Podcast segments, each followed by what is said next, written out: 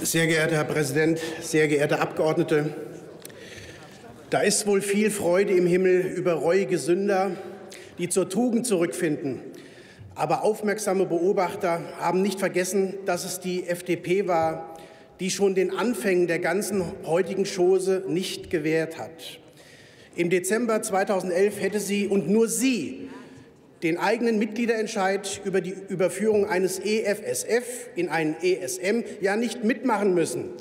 Und sie hätte auch schon die größte deutsche Kapitulation seit dem 8. und 9. Mai 1945 nicht mitmachen müssen, nämlich die vom 7. bis 9. Mai 2010 in Brüssel, als der Sondergipfel aller griechisch-römischen rechtsfreien Freistil Euro-Rettung stattgefunden hat, sozusagen.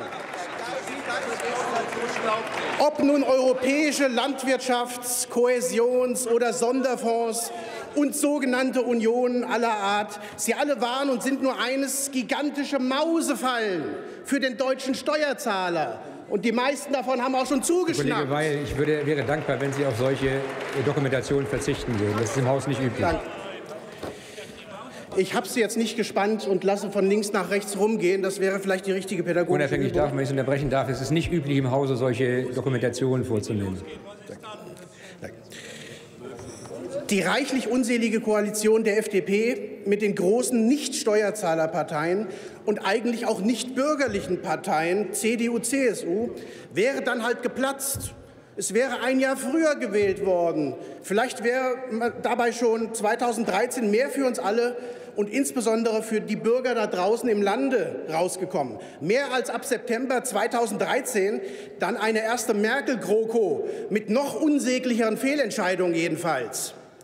Und heute wird eben parallel zur Bankenunion und europäischen Einlagensicherung schon von einem EWF fantasiert, einem europäischen Währungsfonds. Das ist übrigens so einer, der anders als alle anderen sein bzw. unser Geld nicht zurückhaben will wie wir letztes Jahr schon bei der Irland-Schuldentilgung gesehen haben und wie wir letztes Jahr live gesehen haben. Ja, vielleicht ist das Gedächtnis zu kurz. Ja, das können Sie nachlesen im Protokoll. Übrigens auch die mündigen Bürger auf der Tribüne und vor den Bildschirmen haben es gesehen und gehört und vielleicht im Gedächtnis bewahrt, wie hier mit europäischen Dingen umgegangen wird. Denn das große europäische E, vor welchen Fonds oder Verträgen auch immer, steht ja ganz offensichtlich für E wie egal.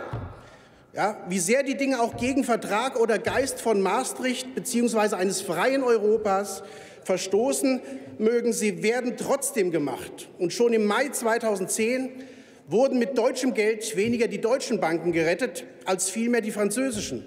Deren nationale Unternehmensrisiken wurden einfach sozialisiert in diesem Finanzeuropa der Übervorteilung und Ausbeutung des deutschen Steuer- und Sparersäckels.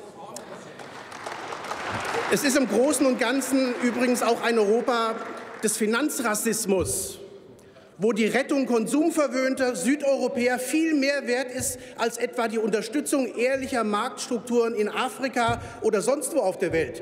Geld kann man eben nur einmal ausgeben. Ja? Selbst Europäer können das nur einmal ausgeben.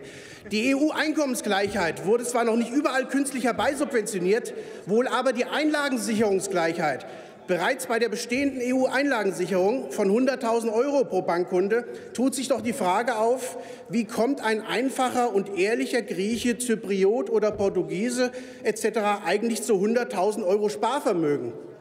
Aufgrund ehrlicher Art und Weise etwa? Die gibt es auch. Und die Deutschen, die die Zeche anderer zahlen, ja, die brauchen ja offenbar selbst keine 100.000 pro Person, da ihre gesamten Haushaltsvermögen ja gerade mal 50.000 ausmachen.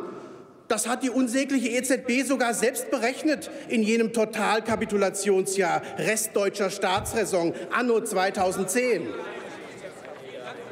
Wie lange noch soll das so weitergehen, dass deutsche Regierungen und Amtspersonen ein so miserables Geschäftsgebaren an den Tag legen, zulasten des eigenen Souveräns? Das ist schon jenseits aller Wischiwaschi-Politik, auch in diesem Bereich. Das erinnert schon eher an eine Wischi-Waschi-Politik mit umgekehrtem Vorzeichen und umgekehrten Geldströmen freilich. Machen Sie als deutsche Regierung endlich normale bürgerliche Politik für ein normales bürgerliches Deutschland, anstatt für ein immer anormaleres Enteignungseuropa oder E-Utopia. Danke, wenn Sie soweit sind. Sagen Sie uns Bescheid.